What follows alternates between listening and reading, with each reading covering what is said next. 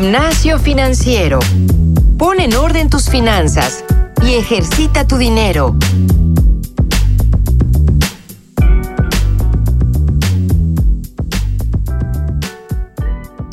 Soy una persona que detesta, detesta usar motor. Yo no tengo un coche, yo uso siempre bicicleta. Y soy Francisco Eguiza, estamos en Gimnasio Financiero. Bienvenidos a un nuevo episodio de este podcast. Eh, queridos podescuchas, muchísimas gracias por acompañarnos. Como siempre, a mi lado está Jimena Camino. ¿Cómo estás, Jimena? Hola Paco, muy bien. ¿Y tú? Todo muy, muy bien. Hoy tenemos un episodio muy, muy relevante. Voy a leer un, un post que nos enviaron. Bueno, en realidad es un correo electrónico bien pintoresco, bien interesante. Hola, me encanta el contenido de gimnasio financiero, pero me gustaría que me resolvieran una duda. ¿Es verdad que comprar coche es la peor inversión que existe? Gracias nuevamente. Esto nos lo envió Marta desde Culiacán. Marta, es una pregunta muy buena y definitivamente, como bien dije en mi introducción, yo no soy la persona para resolverla. Así que hoy, Jime, ¿nos puedes presentar quién está con nosotros? Claro que sí, Paco. Hoy tenemos eh, a Daniel Urias con nosotros. Daniel es el fundador de Cultura Financiera. Bienvenido, Daniel. Daniel, a Daniel apasiona hablar de bienestar financiero de una forma divertida. Hola Daniel, ¿cómo estás? Jime, Paco, muy bien, muchísimas gracias por la invitación y encantado de hablar de este tema que definitivamente es, tiene muchas interpretaciones y como bien lo comenta eh, nuestra amiga de allá de Culiacán, Sinaloa, un saludo a todos los culichis, por cierto, pues muchas veces se presta a una confusión. ¿Es una inversión o es un gasto comprar un carro? Entonces, eh, encantado de que hoy podamos pues, resolver parte de, de esa incógnita. A diferencia de ti, Paco, yo sí me muevo con motor. Eh, soy una persona a la que le gustan los coches. Digo, no, no, no sé muchos más eh, detalles de motores, etcétera, etcétera. Pero la verdad es que yo no me imagino mi vida sin un coche. Creo que con eso podemos empezar. Quizás la pregunta más directa y justamente la que Marta quiere que le resolvamos es, ¿en verdad es la peor inversión comprar un coche? Pues mira, de inicio empecemos diciendo que un, comprar un automóvil definitivamente no es una inversión. Ok. Y ahí va lo primero, la pregunta de, Marta dice, ¿es la peor inversión? Vamos empezando por ahí, ni siquiera es una inversión comprar un carro, es, un gasto. Ok. Salvo, y digo, y esto hay muy pequeñísimas excepciones, que yo quiera comprar una flotilla de automóviles porque mi negocio así lo requiere, pues entonces tendré yo que buscar cuál sería la mejor compra para que entonces sí sea una inversión. Pero un auto particular, es decir, como decíamos ahorita para Jime, que si anda en coche, pues en tu caso no es ni siquiera un problema. Y quien lo use de manera cotidiana para ir al trabajo, salir los fines de semana, no es una inversión, es un gasto. Entonces ya desde ahí partimos. Por, ¿Y por qué es un gasto? Porque prácticamente ya va el primer dato interesante para quienes están pensando o tienen la intención de comprar un automóvil de agencia, o sea, uno nuevecito, nuevecito de paquete, como decían en Don Francisco, por si alguien se acuerda, ya estamos más viejitos los que nos acordamos mejor. Pero quien quiere comprar un automóvil recién salido de la agencia, ¿qué es lo que sucede? Y ahí va, que prácticamente en el momento que me dan las llaves del automóvil, en ese momento el carro pierde aproximadamente entre el 26 y 30% de lo que a mí me costó. O sea, ya desde ahí prácticamente pues ya si yo quisiera vender ese carro al día siguiente, ya lo voy a, vender por menos del 30% de lo que me costó. De acuerdo, dicen que bajar el, coche del escalón de la agencia ya deprecia tu coche automáticamente, ¿no? Es correcto, o sea, en cuanto sale ya, ya es un carro que vale mucho menos. Y ahora algo también interesante, ¿qué es lo que ocurre? muchas veces nos fijamos, regresando al caso del automóvil de agencia, nada más en el precio de lista. Sí. Ah, bueno, no sé, cuesta 150 mil pesos. Eso es un carro bastante barato. Pues, un ejemplo hipotético, no existe. bueno, sí hay, pero no. Piensen ustedes el que ustedes quieran. ¿Qué es lo que ocurre? Que eso es si yo tengo el dinero, el, monto completito para pagarlo y llevármelo. De contado. De contado. Entonces son 150 mil y dices, pues, pues poquito dinero, lo puedo pagar sin problema. Y me quedan mensualidades bien chiquitas. Y ahí está el truco de esto. ¿Por qué? Porque cuando yo saco un financiamiento automotriz, obviamente el carro no me va a costar 150 mil pesos. Entonces desde ahí tenemos que empezar a calcular realmente cuánto nos va a costar el tener un automóvil. Porque muchas veces ocurre que decimos, bueno, yo nada más me fijo en la parte de la mensualidad. Ay, bueno, son 3 mil pesos y los puedo pagar sin ningún problema. ¿Qué otros gastos van a venir después? Pero antes incluso de eso hay que analizar las condiciones bajo las cuales vamos a sacar el crédito. De acuerdo. ¿Cuántos, acuérdense, a mayor plazo, pues sí, la mensualidad se ve bien coquetona, Baratita. chiquita, barata, fácil de pagar, pero evidentemente el monto que vamos a terminar pagando, el gran total, si el carro costaba 150 mil precio de lista y lo saco a 72 meses de, de- para estarlo es- cubriendo en pagos pequeños, voy a terminar aproximadamente pagando unos 400 mil pesos. Sí, sí. Wow. Entonces, Esto de los pagos chiquitos, ¿no? Sí, dices, ya ahí, ya dónde está lo barato, obviamente. Y otra cosa todavía más dramática. Digo, ahorita estamos poniendo un escenario larguísimo que son 72 meses, que son 6 años. Pocas, hay muy pocas o nulas alternativas en plazos tan largos, pero imagínense que yo lo saco a 4 años el automóvil. Y si nada más al momento decía ahorita Jime que el carro pone una llanta fuera de, de la agencia, ya pierde aproximadamente una cuarta parte de lo que me costó. Imagínense en cuatro años que lo termine de pagar, Completamente. el carro ya va a valer prácticamente 50% menos de lo que yo pagué por él. Entonces, piénsenlo bastante bien. Primero, elegir un plazo que sea lo más corto posible. ¿Y cómo le hago para entonces yo poder cubrir las mensualidades sin mayor problema? Y la clave está en ahorren. De verdad, si quieren un carro de agencia, que esa es otra cosa, no Claro. siempre yo tengo que empezar con un carro nuevecito de paquete. Pueden ser seminuevos. Puede claro. ser un seminuevo que puede ser una buena opción. Pero si yo quiero un carro de agencia, entonces el primer gran reto es armar un plan de ahorro para juntar lo más que se pueda para el enganche. Idealmente estamos hablando de que yo tendría que dar al menos el 50% del valor total del automóvil para que realmente yo tenga mucho más control de lo que voy a pagar en las mensualidades y no termine cubriendo casi el doble de lo que me costó el o de lo que costaba el automóvil en el precio de lista.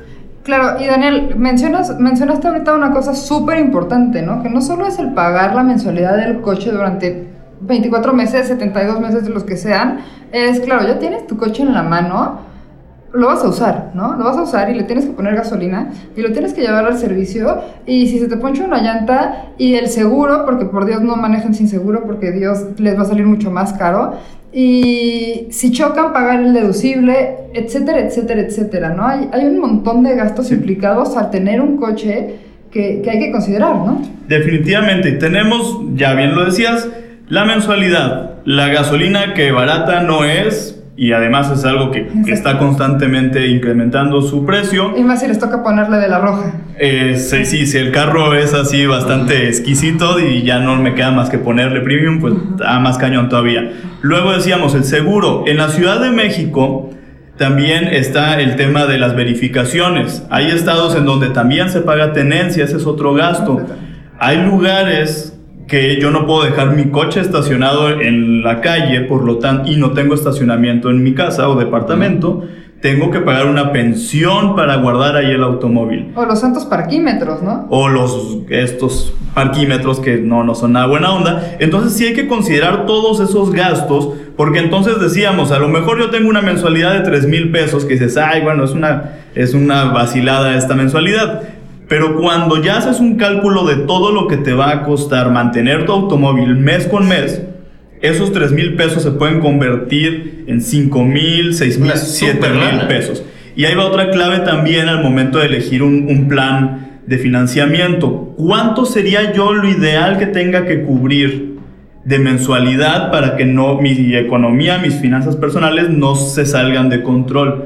Máximo, y así de verdad, y ya rayando el 30% de lo equivalente a mi sueldo. Es decir, si yo gano 10 mil pesos al mes, entonces la mensualidad de mi carro no tendría que exceder los 3 mil pesos. Claro. Si esto pasa, entonces yo ya me estoy metiendo en serios problemas para pagar y obviamente que los intereses moratorios del financiamiento van a ser bastante altos. Entonces hay que también Perdón, checar esa parte. intereses moratorios. Cuéntanos qué son los intereses moratorios. Básicamente es los recargos que te va a cobrar la, la empresa automotriz, la financiera que te haya otorgado el crédito por no pagar a tiempo las mensualidades de tu automóvil. Y obviamente estos recargos, estas sanciones, terminan siendo un factor que incrementa de manera considerable el dinero que yo estoy pagando mes con mes por mi auto. Y si un día, justamente por no calcular bien mi capacidad de pago,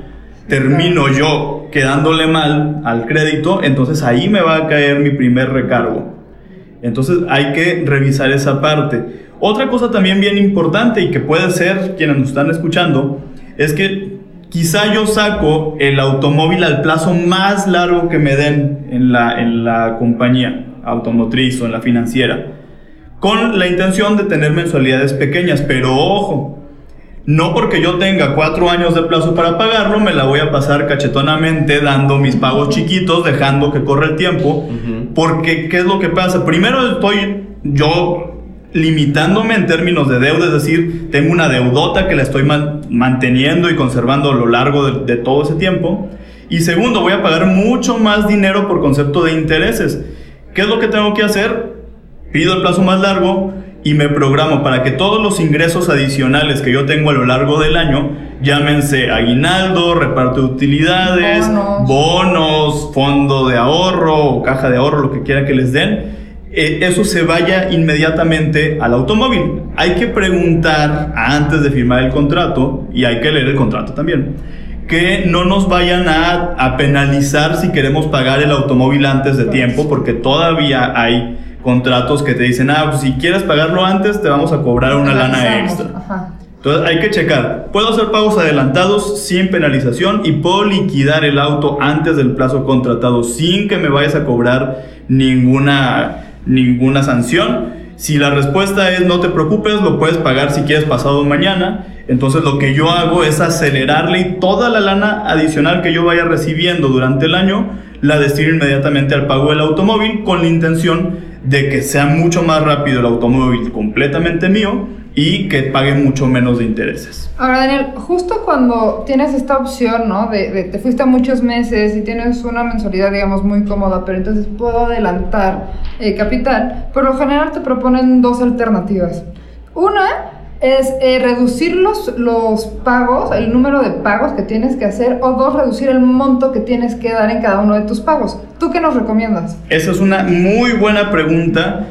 Desde mi perspectiva y lo que he visto, no solo con los créditos automotrices, incluso con los hipotecarios, la respuesta es sigue que te reduzcan el plazo del pago, no, no el monto. ¿Ok?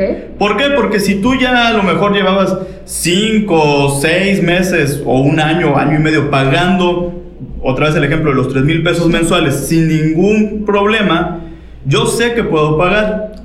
Y entonces, mejor que se reduzca el plazo y termine más rápido de pagar a que me dejen el mismo plazo, sigo otra vez teniendo una deuda de cualquier manera. Y además también hay que medir, porque luego si yo pago 3 mil y me dicen, bueno, reduzco el monto de tu mensualidad, ahora vas a pagar 2.920. Claro. Dices, o sea, son 80 pesos, ¿para qué Sí, me sí, voy a tomar? Sí, sí, tampoco es como que me vaya a Sí, facilitar o sea, mucho y a dar más flujo. Exacto, ¿no? entonces preferible salir más rápido de la deuda a estas reducciones que digo a veces pues son, son de broma. Ahora que si mi mensualidad dices de 3 mil se va a ir a 900 pesos Sí, y claro, eso te da flexibilidad para gastar en otras cosas, pues sí te conviene, pero evalúenlo desde esa perspectiva. Y otra cosa importantísima es que antes de aventarse el compromiso de pagar un automóvil, que no es un producto menor, o sea, no es como que me vaya yo a comprar unas chanclas, Sí, sí. Ujú.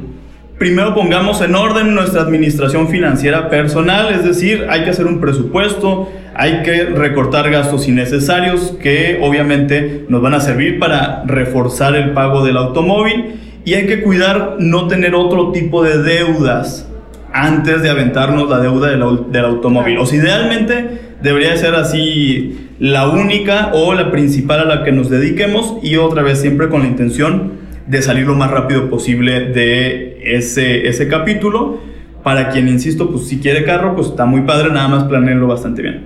Ahora, yo digo, ya me están convenciendo. Ah, empiezo a ver, no, la verdad al contrario, empiezo a ver que es bastante complejo y que hay que darle muchísimas vueltas y sobre todo creo que aquí el, el mensaje es aprendan a leer muy bien los contratos, es relevantísimo, pero bueno, si yo me empiezo, empezar a convencer y es la primera vez que voy a comprar un coche, ¿qué es mejor? ¿Ir sí a agencia y aventarme todo este rollo? ¿O me recomiendas ir un seminuevo? Bueno, los seminuevos pueden ser una muy buena opción. Hay que investigar perfectamente bien en qué plataformas o en qué compañías queremos ir a buscar estos automóviles porque desafortunadamente, y todos lo sabemos, no solo en los autos, sino en muchas cosas en general, siempre hay personas abusivas buscando pues aprovecharse de nuestra inocencia. Un seminuevo puede ser una buena opción si viene de alguien que sea conocido de toda confianza y aunque sea tu papá el que te lo venda, de todas maneras lo llevas a, a un mecánico bien preparado para que le hagan un chequeo así de absolutamente todos y cada uno de los puntos importantes para que sepas que el carro está bien. Y cuidar muchísimo esta parte del seminuevo es bueno ¿por qué? porque pues ya lo que se iba a, devaluar el automóvil ya se devaluó entonces tú lo agarras y ya pierde menos valor. O sea tú lo puedes vender prácticamente o sea con un diferencial de un 15% digamos menos de lo que te costó a diferencia de un automóvil de agencia pero sí hay que cuidar que la maquinaria esté en perfectas condiciones, que los exteriores estén impecables, los interiores de igual forma. Y también para quien hoy tiene un automóvil o lo quiere comprar nuevecito, cuiden el auto de una manera increíble porque en la medida que lo tengan en mejor forma y condición posible, lo van a poder vender mucho mejor en caso de que requieran venderlo o ya lo quieran cambiar. Culturafinanciera.com, cultura con doble O, como cool. Ahí es, eh, si quieren encontrar más temas de finanzas, más temas sobre este que justo estamos aquí contigo porque tiene un artículo muy interesante sobre todo lo que necesitas saber antes de comprar un automóvil. Pero dinos, si alguien te quiere contactar, si alguien quiere acercarse contigo o preguntar algunas otras cosas, ¿dónde te pueden encontrar? Estamos en Facebook, Twitter, Instagram, YouTube, como Cultura Financiera, así como bien dices con doble O. E igual me encuentran en LinkedIn como Daniel Urias. En todas las redes soy yo quien contesta permanentemente todos los mensajes, preguntas, consultas, dudas y amables o no amables comentarios. Así que ahí estoy siempre a sus órdenes. De acuerdo. Entonces, eh, ¿algún correo o algo también que te puedan eh, escribir? Daniel Urias, arroba culturafinanciera.com. Buenísimo. Entonces, eh, nos pasamos ahora sí por poco más de cuatro minutos, no, no, no, es tan grave, fue bastante útil y bastante revelador, al menos para mí, todo este tema de, de comprar un automóvil. Daniel, muchísimas gracias. Gracias a ustedes y encantado de estar acá. Si quieren encontrarnos a nosotros en Gimnasio Financiero, recuerden que nos pueden escribir, a mí personalmente me pueden encontrar en LinkedIn como Francisco Eguiza, eh, por correo franciscojavier arroba cubofinanciero.com, cubo con K, a mí me pueden encontrar en Jimena Camino en LinkedIn o en eh, Jimena con J arroba cubofinanciero.com, cubo con K. Y bueno, les agradecemos muchísimo que nos hayan acompañado en este episodio. Por favor, escríbanos. Recuerden que escribimos, respondemos, perdón, todos sus, sus eh, mensajes, todos sus correos todo lo que nos envían, lo respondemos y lo tomamos en cuenta. Muchísimas gracias. Con esto nos despedimos. Gracias nuevamente, Daniel. Gracias a ustedes. Soy Francisco Guisa. Soy Jimena Camino y esto fue Gimnasio Financiero.